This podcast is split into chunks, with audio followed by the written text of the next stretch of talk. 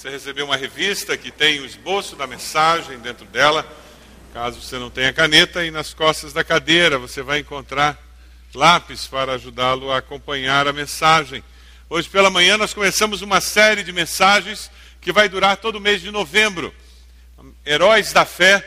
Nós vamos estar refletindo, vamos refletir sobre a fé cristã, uma fé bíblica, uma fé saudável, uma fé que nos ajuda a vencer as lutas da vida, a sobreviver no meio das tormentas da vida e sair mais do que vencedores.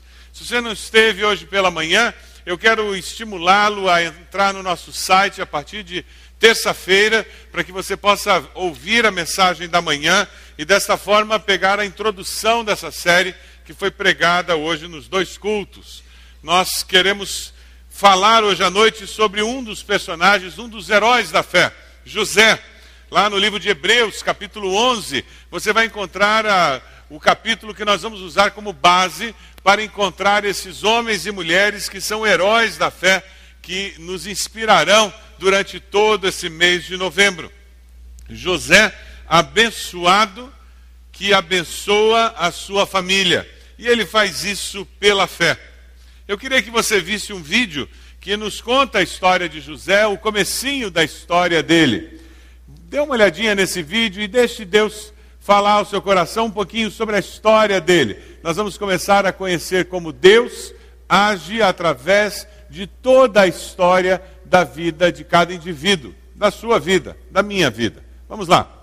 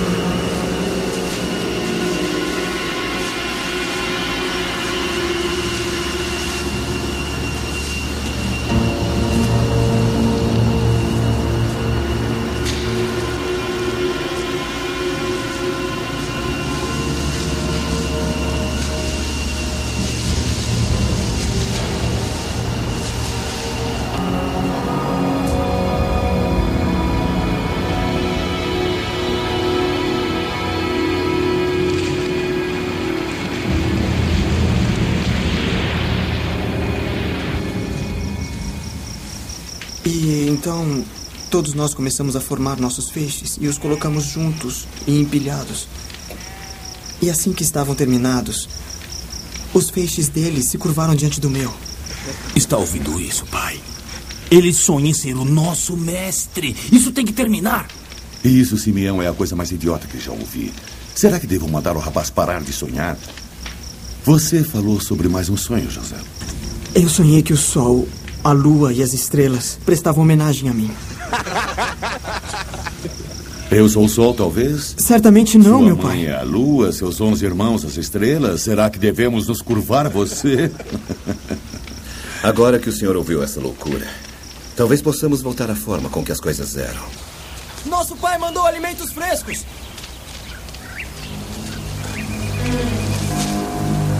Acho que devemos matá-lo. Nós devemos matá-lo.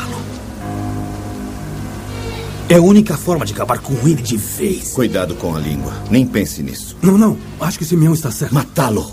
Nunca. Se é para ensinarmos uma lição a ele, vamos jogá-lo em um buraco. Não podemos derramar o sangue de nosso irmão. Por que não? Poderia acontecer. Uma longa viagem sozinho, ladrões ou um leão da montanha. Não, esperem. Não fale com rapazes que vêm trabalhar com roupa de noivado. Ele vem em busca de mais histórias para contar. Nosso pai quer um relatório. E ele acha que devo fazer esse trabalho. Ele me pediu Esqueça para... que ele pediu. Faça um relatório sobre mim. Será a última coisa que fará. Simeão. Farei o que nosso pai me pediu. Você vai... Simeão, pare. Farei o que nosso pai ordenou. E sua advertência está cheirando a vinho. Segura! É!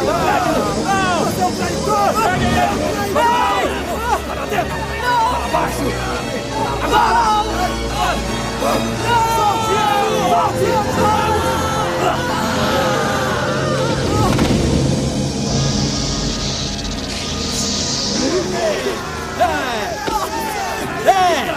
morrer lá embaixo! acontecer aí?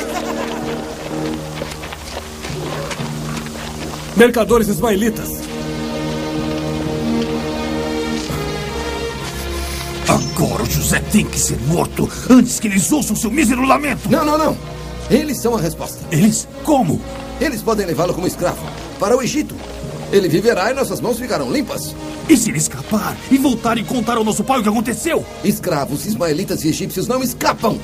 Pagarão por ele. Há dinheiro para todos nós e nada de sangue. 20 moedas, nem uma peça a mais. De prata? É claro. Feito.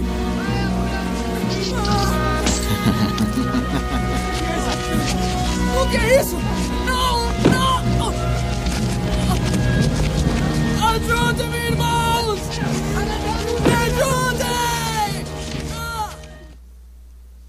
Vendido pelos irmãos, ele chega no Egito, vai para o mercado e é vendido como escravo. Potifar o compra. Você conhece a história? Ele vai trabalhar na casa de Potifar, ele ascende, abençoado por Deus, ele continua fiel a Deus. A mulher de Potifar o cobiça, quer que ele se deite com ela e ele diz que não vai fazer isso. Não vai trair a confiança do seu Senhor nem ao seu Deus.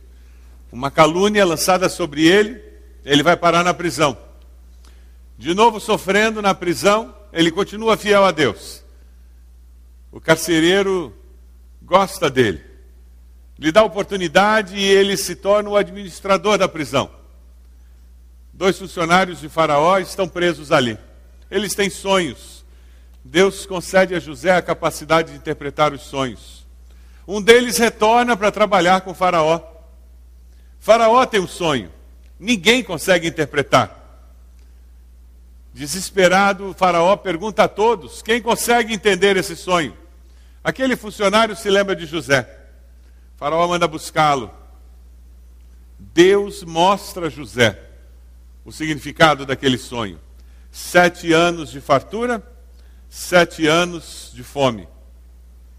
Faraó coloca José como segundo no reino. É impressionante como a história oscila, como os ventos da história vão e vêm, e Deus continua Senhor da história. É impressionante. José deixou que Deus fosse Senhor da história da sua vida. Pela fé, ele confiou que, independente do que acontecesse com ele, Deus continuaria sendo Senhor da história da sua vida. Você tem deixado que Deus seja Senhor da história da sua vida? Abra sua Bíblia, por gentileza, em Gênesis, capítulo 42. Gênesis 42. Você vai encontrar ali uma referência ao que aconteceu depois, a vida dá voltas. Gênesis 42. Sete anos de fartura, José administra muito bem aquela fartura, sete anos de fome. Durante aquele período de fome, Jacó soube que no Egito havia trigo e disse a seus filhos: Por que estão aí olhando uns para os outros? Disse ainda: Ouvi dizer que há trigo no Egito. Desçam até lá e comprem trigo para nós, para que possamos continuar vivos e não morramos de fome. Assim, dez dos irmãos de José desceram ao Egito para comprar trigo. Jacó não deixou que Benjamim, irmão de José, fosse com eles, temendo que algum mal lhe acontecesse. Os filhos de Israel estavam entre outros que também foram comprar trigo por causa da fome na terra de Canaã. José era governador do Egito e era ele que vendia trigo a todo o povo da terra. Por isso, quando os irmãos de José chegaram, curvaram-se diante dele, rosto em terra. A vida dá volta. José reconheceu os seus irmãos logo que os viu, mas agiu como se não os conhecesse e lhes falou asperamente de onde vocês vêm. Responderam-lhe eles, da terra de Canaã, para comprar comida. José reconheceu seus irmãos, mas eles não o reconheceram. Lembrou-se então dos sonhos que tivera a respeito deles e lhes disse: Vocês são espiões, vieram para ver onde a nossa terra está desprotegida. Eles responderam: Não, meu senhor, teus servos vieram comprar comida. Todos nós somos filhos do mesmo pai, teus servos são homens honestos e não espiões. Mas José insistiu: Não, vocês vieram ver onde a nossa terra está desprotegida. E eles disseram: Teus servos eram doze irmãos, todos filhos do mesmo pai, na terra de Canaã. O caçula está agora em casa com o pai e o outro já morreu. José tornou a afirmar: É como lhes falei, vocês são espiões. Vocês serão postos à prova, juro pela vida do Faraó que vocês não sairão daqui enquanto seu irmão caçula não vier para cá. Mandem algum de vocês buscar o seu irmão enquanto os demais aguardam presos. Assim ficará provado se suas palavras são verdadeiras ou não. Se não forem, juro pela vida do Faraó que ficará confirmado que vocês são espiões. E os deixou presos três dias. No terceiro dia, José lhes disse: Eu tenho temor de Deus. Se querem salvar sua vida, façam o seguinte se vocês são homens honestos, deixem um dos seus irmãos aqui na prisão, enquanto os demais voltam, levando trigo para matar a fome das suas famílias. Tragam-me, porém, seu irmão caçula, para que se comprovem as suas palavras e vocês não tenham que morrer. Eles se prontificaram a fazer isso e disseram uns aos outros: Certamente estamos sendo punidos pelo que fizemos a nosso irmão. Vimos como ele estava angustiado quando nos implorava pela sua vida, mas não lhe demos ouvidos. Por isso nos sobreveio essa angústia. Rubem respondeu: Eu não lhes disse que não maltratasse o menino, mas não quiseram me ouvir. Agora teremos que prestar contas do seu sangue. Eles, porém, não sabiam que José podia compreendê-los, pois ele lhes falava por meio de um intérprete. Nisso José retirou-se e começou a chorar, mas logo depois voltou e conversou de novo com eles. Então escolheu Simeão e mandou acorrentá-lo diante deles. Em seguida, José deu ordem para que enchessem de trigo suas bagagens, devolvessem a prata de cada um deles colocando-a na bagagens e lhes dessem mantimentos para a viagem, e assim foi feito. Eles puseram a carga de trigo sobre seus jumentos e partiram. No lugar onde pararam para pernotar, um deles abriu a bagagem para pegar forragem para o seu jumento e viu a prata na boca da bagagem. E disse aos seus irmãos: Devolveram a minha prata, está aqui minha bagagem. Tomados de pavor em seu coração e tremendo, disseram uns aos outros: Que é isto que Deus fez conosco? A história continua, a história não acabou quando eles venderam o seu irmão como escravo, a história não acabou quando a mulher de Potifar enviou José para a prisão, a história não acabou quando ele interpretou os sonhos daqueles dois funcionários de Faraó, a história não acabou quando José resolveu o problema da fome no Egito, a história não acabou quando aqueles irmãos vieram buscar comida. A história não acabou porque Deus não acabou com a história ainda. Enquanto Deus está escrevendo a história das nossas vidas, a nossa história não acabou. Existe sempre a oportunidade para, pela fé, nós nos voltarmos para Deus e experimentarmos o projeto, o plano de Deus para nós, o projeto, o plano de Deus, para que as nossas vidas sejam um reflexo daquele amor, daquele cuidado que só Ele pode ter. Pela fé, nós descobrimos, através da história de José, que ele fez escolhas, escolhas incríveis, que só alguém que confia em Deus consegue fazer. Pela fé, nós descobrimos que José decidiu que abençoaria a sua família materialmente. Ele não tinha nenhuma obrigação de abençoar seus irmãos, ele poderia deixá-los morrer de fome. Ele poderia prendê-los, deixá-los na cadeia, e eles morreriam na cadeia.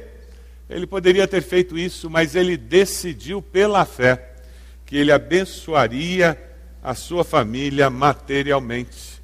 Deus tinha sido fiel com ele e ele resolveu que a bênção que ele recebera de Deus, ele repassaria para os seus queridos. Ele põe de volta o dinheiro no saco, versículo 28 do capítulo 42. O que é isto que Deus nos fez?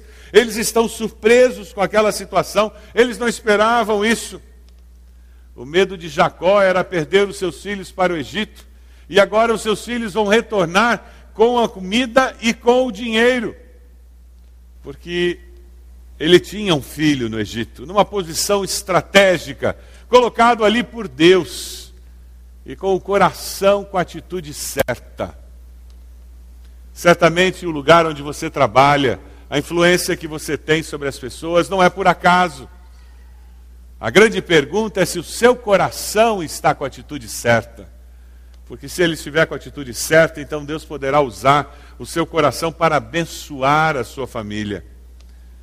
Quando Jacó, ele ouve falar de tudo o que aconteceu e de novo ele vê aqueles mantimentos acabarem, ele diz: Eu preciso mandar meus filhos de volta para o Egito.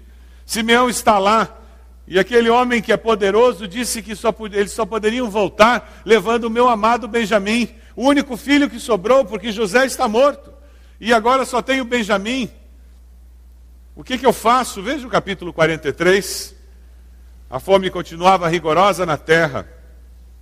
Assim, quando acabou todo o trigo que os filhos de Jacó tinham trazido do Egito, seu pai lhes disse: Voltem e comprem um pouco mais de comida para nós.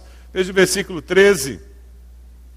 Peguem também o seu irmão e voltem aquele homem, que o Deus Todo-Poderoso lhes conceda misericórdia diante daquele homem, para que ele permita que o seu outro irmão e Benjamim voltem com vocês. Quanto a mim, se ficar sem filhos, sem filhos ficarei. O que acontecerá com as promessas feitas a Abraão e Isaac? Era esse tipo de dúvida de Jacó: aquele homem tem poder para acabar com a minha família. O que, que será das promessas que Deus fez? O que acontecia é que Jacó não sabia que Deus estava envolvido naquela situação, que Deus estava envolvido, cumprindo fielmente cada uma das suas promessas. Deus não estava alienado, ele estava presente e agindo. E isso acontece conosco. Quando as provações surgem, as dificuldades vêm, as adversidades batem à nossa porta, quantas vezes nós perdemos de vista que Deus não está alheio, que Deus não está ausente. Deus está presente, sim, vivo e atuante. Deus continua sendo o Senhor da história da nossa vida, mesmo quando nós perdemos o controle de toda a circunstância. Você crê nisso? Diga amém. A fé nos permite viver dessa forma. É pela fé que nós conseguimos olhar as circunstâncias do presente e dizer: Eu não sei o que vai acontecer, mas eu sei que tem um Deus, que tem o futuro nas mãos, o presente nas mãos, e Ele me ama, e Ele não vai permitir que o caos permaneça na minha vida. É pela fé que nós perseveramos se você está numa situação complicada por causa dos outros, eu desafio você a ter a mesma atitude de José. Perseverar, sendo íntegro, fiel, confiante em Deus. Eu não mudo meus valores porque as circunstâncias mudaram. Eu não mudo a minha fé porque os outros não agiram bem comigo. Pelo contrário, quanto maior a diversidade, mas eu tenho que fincar as minhas raízes e a minha confiança em Deus, porque os ventos vão ser mais fortes. Eu tenho que estar bem firmado na rocha eterna, porque ela é imutável. A história continua, veja o versículo 32, capítulo 43, 32. Aqueles irmãos chegam desconfiados, temerosos. O que esse homem todo-poderoso vai fazer conosco agora? E veja a surpresa deles a partir do versículo 32. Serviram a ele separado dos seus irmãos e também dos egípcios que comiam com ele, porque os egípcios não podiam comer com os hebreus, pois isso era um sacrilégio para eles.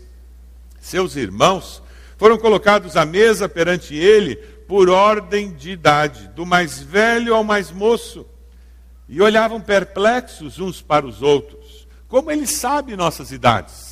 como ele sabe a ordem de nascimento, como ele sabe a maneira como nós nos assentamos em casa. Então lhes serviram da comida da mesa de José, e a porção de Benjamim era cinco vezes maior que a dos outros. Eles festejaram e beberam à vontade. Eles não podiam entender porque eles estavam sendo recebidos daquela forma. Eles não conseguiam entender porque aquele homem havia decidido abençoar as suas vidas. Muitas vezes, quando nós tomamos a decisão de abençoar as nossas famílias, as pessoas são surpreendidas porque elas não esperam isso. É porque elas não são regidas por valores cristãos, valores de Deus, não são regidas por valores que perdoam, que buscam a reconciliação, que promovem a harmonia no ambiente doméstico. Talvez você não esteja sendo o catalisador do amor e do perdão no seu lar. Talvez você viva no meio de uma família onde as pessoas não se perdoam, onde as pessoas jogam os problemas para baixo do tapete ao invés de resolver. Talvez você viva num ambiente familiar onde as pessoas não se ajudem financeiramente, O que é meu é meu, o que é seu é seu e ninguém põe a mão no que não é seu. Talvez você viva num ambiente familiar em que as pessoas tenham dificuldade de repartir o que tem, sendo pouco ou sendo muito. José viu uma necessidade material na vida da sua família e ele não teve dúvidas. Ele queria abençoar financeiramente a sua família de sangue. As lutas da vida têm levado você a confiar na providência de Deus e a repartir com os outros aquilo que Deus tem suprido para você? Ou tudo que chega na sua conta bancária é para você? Você já descobriu a bênção de toda vez que chega algum recurso extra, colocar esse recurso aos pés da cruz, dizendo: Deus, qual a finalidade disso? É para mim ou é para outra pessoa? É para mim ou é para um outro projeto? Tem alguma coisa a ver com a minha família ou com a família de Deus? Sim, porque nós abençoamos a família de Deus quando abençoamos os ministérios da nossa igreja, quando somos fiéis nos dízimos e nas ofertas. Nós abençoamos aqueles que chegam aqui e são ministrados, abençoados pelos ministérios. Quando você é fiel nos seus dízimos e ofertas, e aquelas pessoas que chegam para o ministério do Grupo Farol na quinta-feira, eles encontram uma sala limpa, cadeiras no lugar, encontram luz, encontram tudo preparado para recebê-los. Desde um segurança no portão para garantir a segurança deles enquanto estiverem nessa propriedade, até um recepcionista que vai atender um telefonema de uma emergência caso alguém precise entrar em contato emergencialmente com alguém. Mas essa estrutura existe porque pessoas como eu e você repartem o que Deus tem nos dado e nos abençoado materialmente. Você tem abençoado materialmente a família que Deus tem lhe dado? Aquilo que Deus tem colocado nas suas mãos tem sido instrumento de bênção? Sabe, José não se resumiu simplesmente a colocar comida na barriga da sua família. Ele não se resumiu simplesmente a resolver o problema material que a sua família enfrentava. Ele foi além. Se você der uma olhadinha no capítulo 42, 13, ele sabia que existia um problema seríssimo na sua família. Existia culpa. No versículo 21, 22, ele percebe a crise de consciência que aflora quando aqueles irmãos enfrentam a dificuldade com ele. Crise com frequência traz à mente as nossas culpas não resolvidas. Será que foi porque eu fiz isso? Será que foi porque eu falei aquilo? Será porque eu deixei de fazer isso? Será que o meu filho reprovou porque eu fiz isso? Será que o meu casamento tem esse problema porque eu disse aquilo? E nós começamos a viver com culpas e existem famílias que não sabem o que fazer com a culpa. Existem pessoas que cresceram num lar onde não se pedia perdão, nem se perdoava, simplesmente se ignorava. E o problema não era tratado, e nós colocávamos o problema embaixo do tapete, e a gente finge que não teve a briga, e a gente finge que o que eu falei não machucou, e o que eu falei feriu, e a gente finge que eu não ouvi, e ao invés de resolver, sentar e dizer: Eu não gostei, eu me senti magoado, me feriu, eu estou sangrando ainda. Ao invés de fazer isso, nós fingimos que não aconteceu nada. Ficamos calados durante dois dias, uma semana. Tem casais que passam meses em guerra de silêncio. E de repente, do nada, começam a falar, como se o problema fosse resolvido. O problema foi jogado para baixo do tapete, para baixo do sofá. Tem casas que você não pode olhar embaixo de nada, porque está tudo podre lá. Pessoas que vivem carregadas de culpa. O diabo apronta. O diabo manipula esses cordões. Ele puxa esses cordõezinhos da culpa.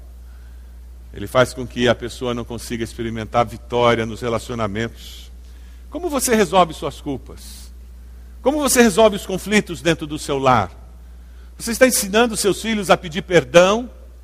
Você está ensinando o seu filho a dizer eu te perdoo? Não tem coisa mais frustrante do que alguém chegar para uma pessoa e dizer, você me perdoa, e a outra dizer, ah, tem problema não. Quando você diz não tem problema não, você está dizendo, você é um tonto, vim me pedir perdão. E o que você está fazendo na realidade é dando um nó e amarrando, dizendo, espera, um dia eu puxo essa corda. Por isso que eu não te perdoo. Nós temos que verbalizar o perdão. Você tem que dizer: Eu te perdoo, sim, meu irmão. E quem sabe você vai ter que dizer: Agora eu preciso que você me perdoe também. Porque raramente um só fere. Normalmente um começa a ferir e o outro fere igual. José percebia a doença que existia na família dele, uma família disfuncional. Como você lida com as culpas? Lá no Velho Testamento, as pessoas que tinham culpa com Deus, elas tinham que levar um animal. Você já imaginou a cena? Você sentadinho aí com um cabrito do lado? Estacionamento da igreja é uma dificuldade. Mas não o cheiro desse salão. Uns com pombinha, uns com boizinho, outro com carneirinho, outro com cabrito, barulheira. Porque era desse jeito. Por sua culpa trará o sacerdote uma oferta dedicada ao Senhor, um carneiro do rebanho sem defeito, devidamente avaliado. Dessa forma, o sacerdote fará propiciação por ele perante o Senhor, e ele será perdoado de qualquer dessas coisas que fez e que o tornou culpado. Graças a Deus, nós não precisamos mais fazer isso. Nós temos o Messias, nós temos um Salvador, nós temos o Cristo. Certamente, diz o profeta Isaías, ele tomou sobre si as nossas enfermidades e sobre si levou as nossas doenças, contudo nós o consideramos castigado por Deus, por Deus atingido, afligido, mas ele foi transpassado por causa das nossas transgressões, foi esmagado por causa de nossas iniquidades. O castigo que nos trouxe paz estava sobre ele, pelas suas feridas fomos curados, todos nós. Da qual ovelhas nos desviamos, cada um de nós se voltou para o seu próprio caminho, e o Senhor fez cair sobre ele a iniquidade de todos nós. Felizmente, nós não precisamos mais trazer carneirinho, ovelha, pombinha, porque o Cordeiro de Deus já foi sacrificado. É assim que nós lidamos com as nossas culpas existencialmente. Nós vamos até os, a cruz de Cristo e encontramos o sangue de Jesus que nos limpa de todo o pecado. O apóstolo João nos diz em 1 João, vamos ler juntos? Se afirmarmos, vamos ler todos juntos? Vamos lá?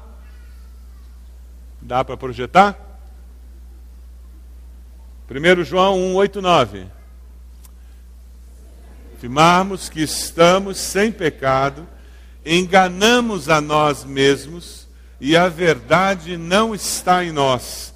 Se confessarmos os nossos pecados, Ele é fiel e justo para perdoar os nossos pecados e nos purificar de toda injustiça. É com essa segurança que a gente lida com as nossas culpas.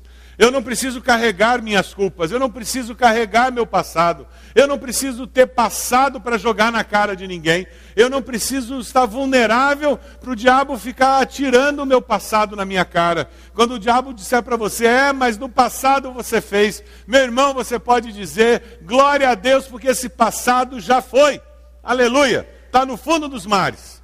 Eu agora só olho para frente. Tem casal que adora fazer briga de esqueleto, já conhece isso? Eles têm um baú do lado da cama, de cada lado da cama. E eles, quando começam a discutir, eles lembram de coisas de 10 anos atrás, 15 anos atrás, do tempo do namoro. E eles já fizeram boda de prata. É briga de esqueleto. Uma família saudável é uma família que perdoa e esquece. É aquele pai, aquela mãe que vive lembrando dos filhos do que eles fizeram um mês atrás, há uma semana atrás. Ou você resolveu o que eles fizeram uma semana atrás, ou então sente hoje e resolva. Mas pare de carregar o passado.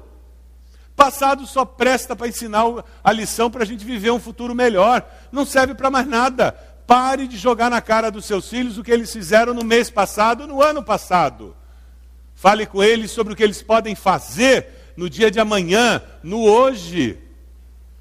Pare de falar para sua esposa, para o seu esposo, o que ele fez, ela fez no ano passado, dez anos atrás, ontem, no mês passado.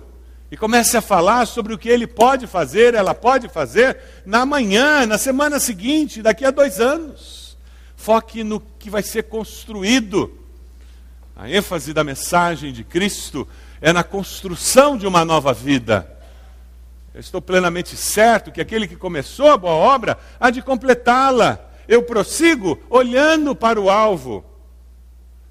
Eu não prossigo olhando para trás e carregando as minhas mazelas. Eu não tenho nenhum orgulho delas. Você tem? Então deixe-as para trás, jogue nas profundezas do mar. Tem gente fazendo curso de submarino. Adora mergulhar para ficar resgatando coisa do passado. O que interessa é o que Jesus está fazendo na minha vida. Ele está fazendo uma coisa nova, bonita. É isso que interessa.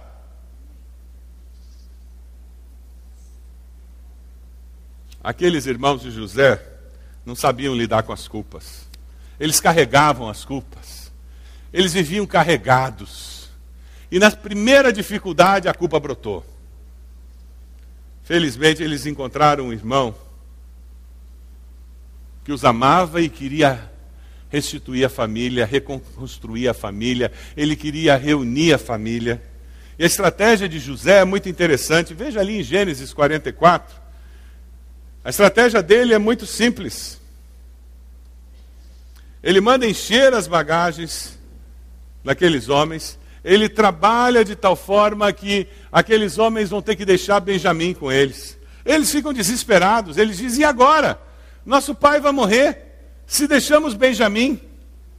E quando ele percebe o arrependimento do seu irmão, versículo 40, 33, 34, e aquele irmão fala: por isso agora te peço, por favor, deixe o teu servo ficar como escravo do meu senhor no lugar do jovem. Permite que ele volte com seus irmãos. Como poderei eu voltar a meu pai sem levar o jovem comigo? Não, não posso ver o mal que sobreviria ao meu pai. Aqui José começa a ver mudança. Aqueles irmãos já não estão mais olhando para o passado e lidando só com culpas, eles estão olhando para o presente e vendo o mal que eles podem causar ao pai eles estão querendo construir um futuro melhor. Nós vamos encontrar um José que está interessado em curar a sua família, em ajudar a sua família a viver uma vida diferente. Você quer que a sua família viva uma vida diferente? Você quer ser um catalisador para ter uma família mais saudável? Ah, Natal está chegando. Aquele tio que não fala com a tia, que não senta na mesa para cear com, com o primo, conhece essa história? Aí você tem que convidar um numa, num domingo, o outro no outro, e, e não pode juntar. E... Você quer ser um catalisador para promover harmonia na família? Tem alguém precisando pedir perdão para alguém? Quem sabe você é parte desses alguém? Deus quer começar a fazer essa obra, e Ele quer começar a fazer essa obra no seu coração, para que você possa abençoar sua família. Deus quer abençoar a sua vida para que você abençoe a sua família. E é sempre assim que Deus faz. Deus nos abençoa para que nós sejamos uma bênção na nossa família. Deus quer curar as nossas feridas para que nós possamos curar as feridas daqueles que estão ao nosso redor. José abençoa a sua família materialmente. José começa um processo de cura nas feridas emocionais. E a consequência disso é que José abençoa várias gerações da sua família. Dê uma olhadinha, capítulo 45, versículos 7 e 8. 45, 7 e 8. Aqueles irmãos estão desesperados. Eles agora sabem que ele é José. Eles agora, além de saber que aquele homem é poderoso, que aquele homem pode prendê-los, pode matá-los, pode fazer o que quiser, eles descobrem que aquele homem é o tal do José, que eles venderam como escravo. Aquele José que eles odiavam, aquele José que eles desprezaram. Eles só não sabiam que José temia Deus. Eles só não sabiam que José vivia pela fé. Veja o versículo 7. Olha a resposta que José dá. Esse é o tipo de texto para ter sublinhado na nossa Bíblia. Para quando adversidades surgirem, quando pessoas intentarem fazer mal contra nós, nós podemos ler e dizer: é isso, Deus. Eu vou agir como José e pela fé eu vou enfrentar essa situação. Mas Deus me enviou à frente de vocês. É José falando para os irmãos. Deus me enviou à frente de vocês. Ele não foi para o Egito por acaso, não foram os irmãos que mandaram ele. Não, foi Deus. Vocês achavam que estavam me vendendo como escravo para o Egito. Eu preferia ter vindo de primeira classe, mas infelizmente vocês mandaram de escravo. Mas Deus me enviou à frente de vocês para lhes preservar um remanescente nessa terra, para salvar-lhes a vida com grande livramento. Assim não foram vocês que me mandaram para cá, mas sim o próprio Deus. Ele me tornou ministro do Faraó, me fez administrador de todo o palácio e governador de todo o Egito. Vejam o que Deus fez. Ele usou o mal que vocês fizeram para o meu bem, para o nosso bem. Porque o coração dele estava limpo, porque ele não se tornou uma pessoa ressentida, amargurada, travada, com o coração fechado contra o mundo, contra Deus ele pôde ser abençoado por Deus mesmo no meio da provação, da dificuldade. Ele pôde ser abençoado e abençoar. Seu coração está travado, ressentido, amargurado, ou seu coração está limpo, porque você tem perdoado até aqueles que têm intentado mal contra você. Quem vive como José pela fé é aquela pessoa que tem Romanos 8, 28 como um texto fácil de ser citado e vivido. Romanos 8, 28 é o versículo mais difícil de viver e o mais, mais fácil de citar. Por favor, não diga esse versículo para ninguém. Não diga Romanos 8, 28 para ninguém. Agora, fale sempre para você mesmo. Quando surgir uma situação adversa, provação, dificuldade, alguém tentar o mal contra você, Pegue sua Bíblia, abre Romanos 8, 28, vá na frente do espelho e leia para você. Porque esse é um texto para a gente ler para a gente, não para os oito, para os outros. Alguém sabe o que é Romanos 8, 28? Todas as coisas colaboram, cooperam para o bem daqueles que amam a Deus. Deixe Deus ser o Senhor da história da sua vida. Deus é Deus dos erros dos outros. Deus é Deus dos erros dos outros. Ele é soberano até no erro dos irmãos que venderam José para ser escravo no Egito. E veja que coisa incrível que Deus fez. Cá entre nós, Deus é Deus até dos nossos erros. Você não olha para a pessoa do lado assim. Só de canto de olho dá uma olhadinha para ela, para ela não ficar inibida essa pessoa que está do teu lado comete erros. Toma decisões erradas. Não olha, não olha para ela não ficar inibida. Ela toma decisões erradas. Ela complica a vida dela em vários momentos da vida. Ela traz problemas para a vida dela por decisões que ela toma ou deixa de tomar. E Deus continua sendo Deus, apesar disso. Deixe Deus ser o Deus dos erros dos outros e dos seus erros. Deixe Deus usar o mal para o bem. Pela fé, você precisa confiar que Deus consegue até fazer isso. Agora você precisa buscar a Deus e dizer: Deus, fiz besteira. Dá para corrigir? Ou você acha que Deus não conversou muito com José naquela cadeia? Ou você acha que naquele trajeto, lá do campo até o Egito, Deus não conversou muito com aquele menino orgulhoso, prepotente, aquele filho mais novo mimado, que conseguiu a inimizade dos irmãos? Você acha que Deus não falou com ele? Ou você acha que Deus não trabalhou com ele quando ele vai parar naquela prisão? E ele começa a acender na prisão e Deus dizendo: vai aprendendo a administrar a prisão, porque eu vou dar coisa maior para você administrar. Você acha que é difícil lidar com preso? Espera até eu colocar o povo do palácio nas tuas mãos. Deputado e senador é dez vezes pior.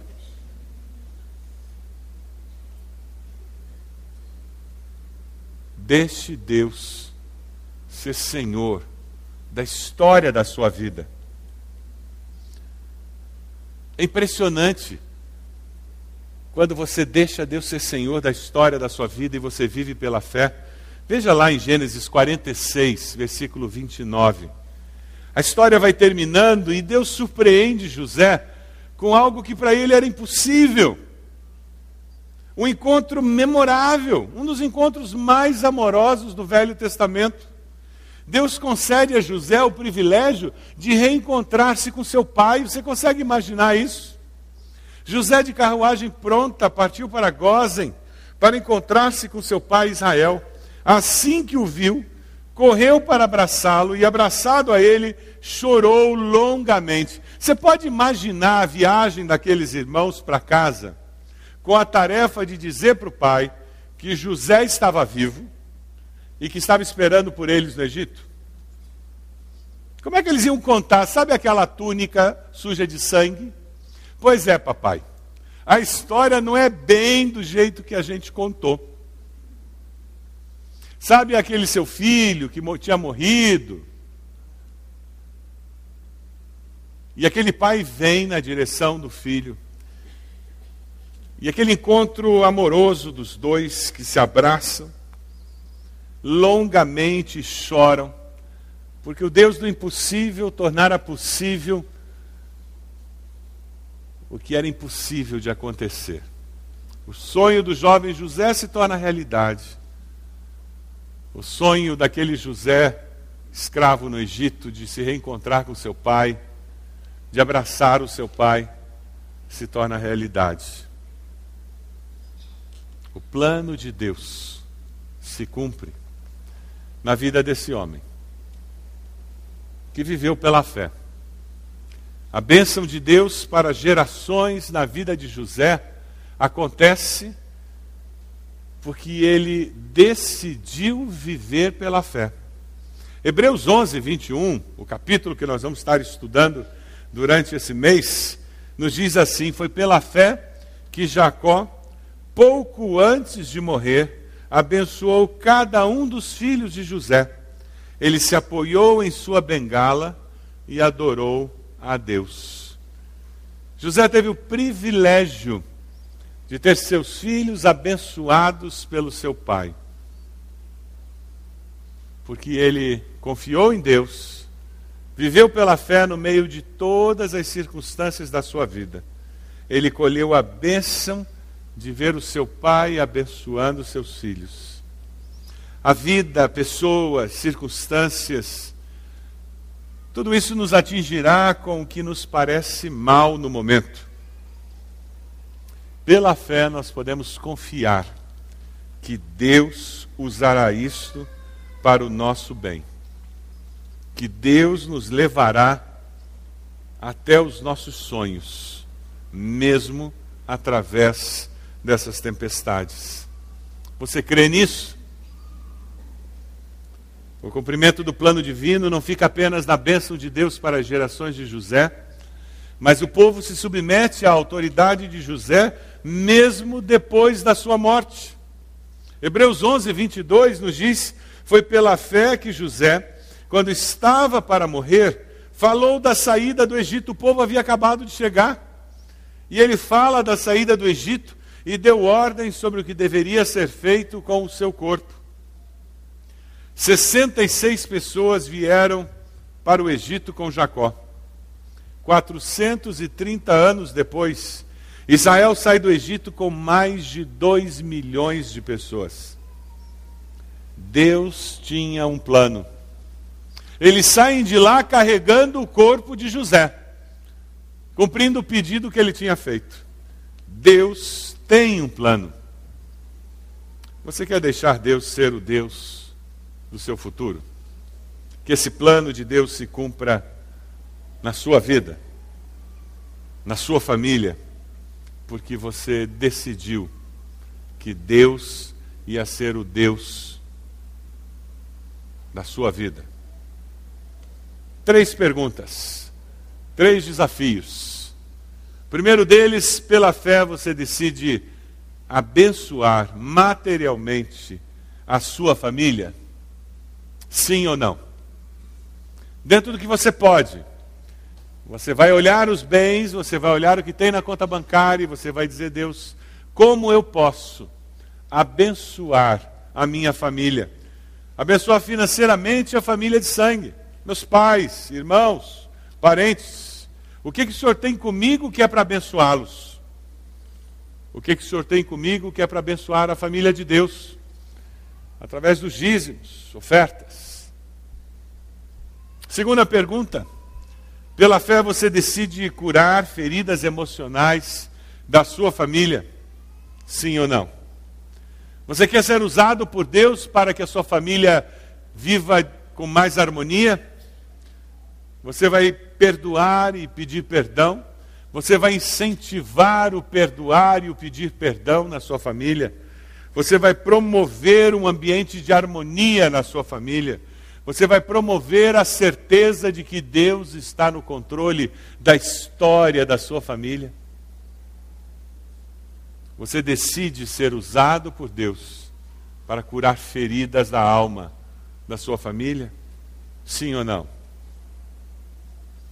E a terceira pergunta: pela fé você decide abençoar as próximas gerações da sua família?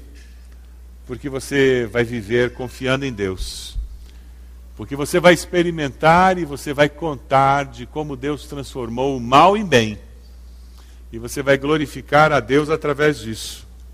Você vai abençoar as gerações futuras com a sua atitude, dizendo: confie em Deus. Eu vou declarar para todo mundo que vale a pena confiar em Deus.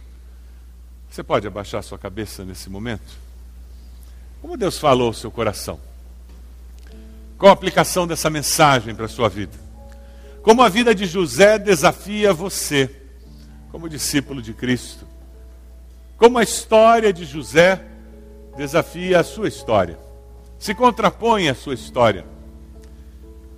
Como a postura de José frente às lutas e dificuldades da vida, os problemas familiares, como as oportunidades financeiras que surgiram nas mãos de José se contrapõem às dificuldades financeiras e às possibilidades financeiras que Deus tem colocado nas suas mãos. Você tem abençoado materialmente sua família. Você tem sido bênção para que a sua família seja mais saudável emocionalmente. As gerações futuras poderão dizer que você as abençoou com as suas histórias de fé, de confiança em Deus. Vamos ficar de pé onde nós estamos. Nós vamos começar a cantar. E eu queria desafiar você a vir até aqui à frente. E você já pode começar a vir agora, antes mesmo de cantarmos, para se colocar de joelhos e com esse gesto dizer: Olha, eu estou tomando uma decisão, eu quero abençoar as próximas gerações da minha família. Olha, eu estou tomando uma decisão. Eu quero promover cura na minha família, eu quero que a minha família viva com mais harmonia lá em casa. Você pode vir colocar-se de joelhos aqui dizendo: Olha, eu quero que Deus me dê sabedoria, para que eu possa abençoar materialmente a minha família, que eu possa ajudá-los a saber como lidar com essa questão de necessidade material.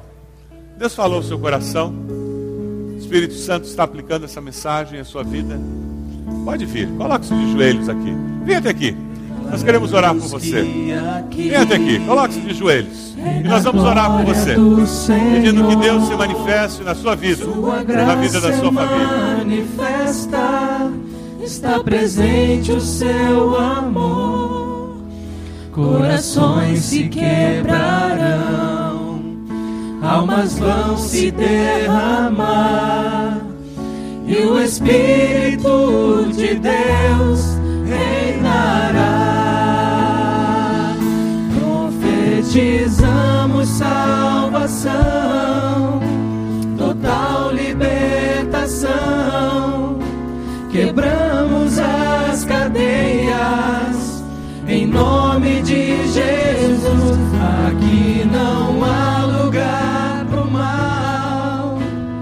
Aqui reina a luz. Entronizamos Cristo. Ele é o nosso Rei. Nos rendemos aos teus pés.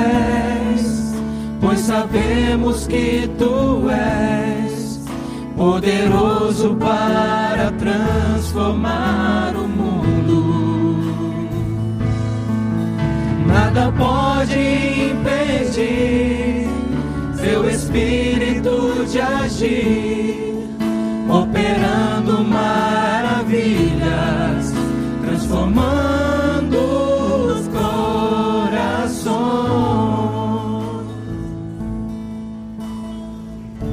Várias pessoas já estão aqui. Deus está falando com você. Talvez você esteja se sentindo inibido de vir aqui. Peça a pessoa que está ao seu lado para vir.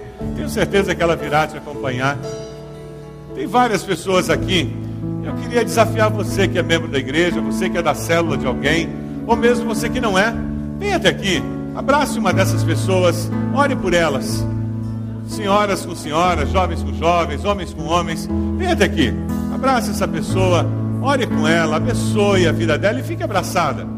Temos homens ali, temos mulheres. Por favor, você que é membro da igreja, chegue aqui agora. É momento de abençoar essas pessoas. Um momento especial. Um momento em que você pode abençoar essas pessoas aqui com teu abraço. Ali naquele canto, temos algumas pessoas que precisam de um abraço amigo. Por favor, vamos lá. Deus está falando com você. No primeiro culto tivemos uma senhora com 80 anos que veio à frente, dizendo: Eu quero esse Jesus. Amém? Quem sabe você está aqui, você ouviu o testemunho. A irmã Carmen falando da mudança que Jesus fez na vida dela. E você pode dizer: Eu quero esse Jesus na minha vida como Senhor e Salvador. Venha até aqui. Nós queremos orar por você, abençoar a sua vida. Vamos cantar mais uma vez enquanto fazemos isso. Venha até aqui.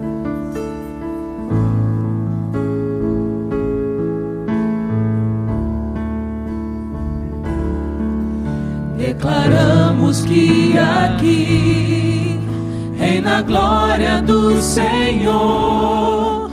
Sua graça é manifesta, está presente o seu amor. Corações se quebrarão, almas vão se derramar, e o Espírito de Deus Profetizamos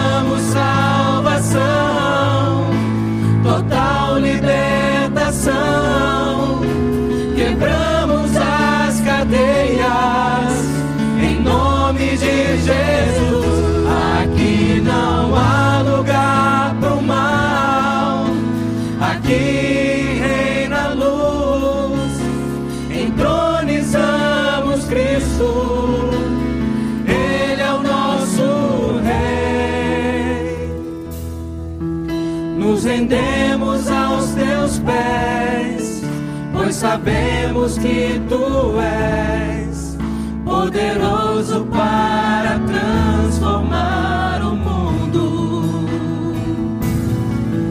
Nada pode impedir seu espírito de agir, operando maravilhas, transformando os corações.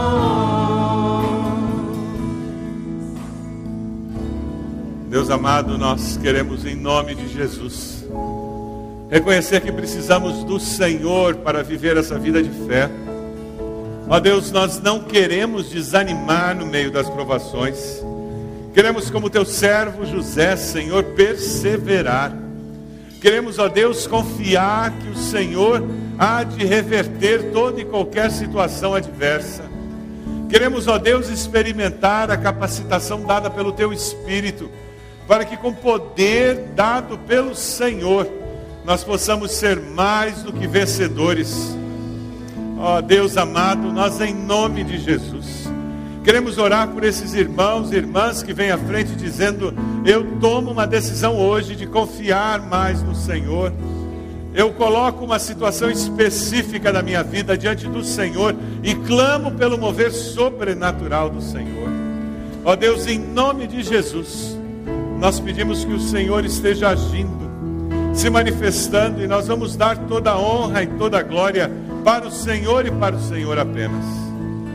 Ó Deus, nós reconhecemos a tua bondade, a tua misericórdia sobre as nossas vidas.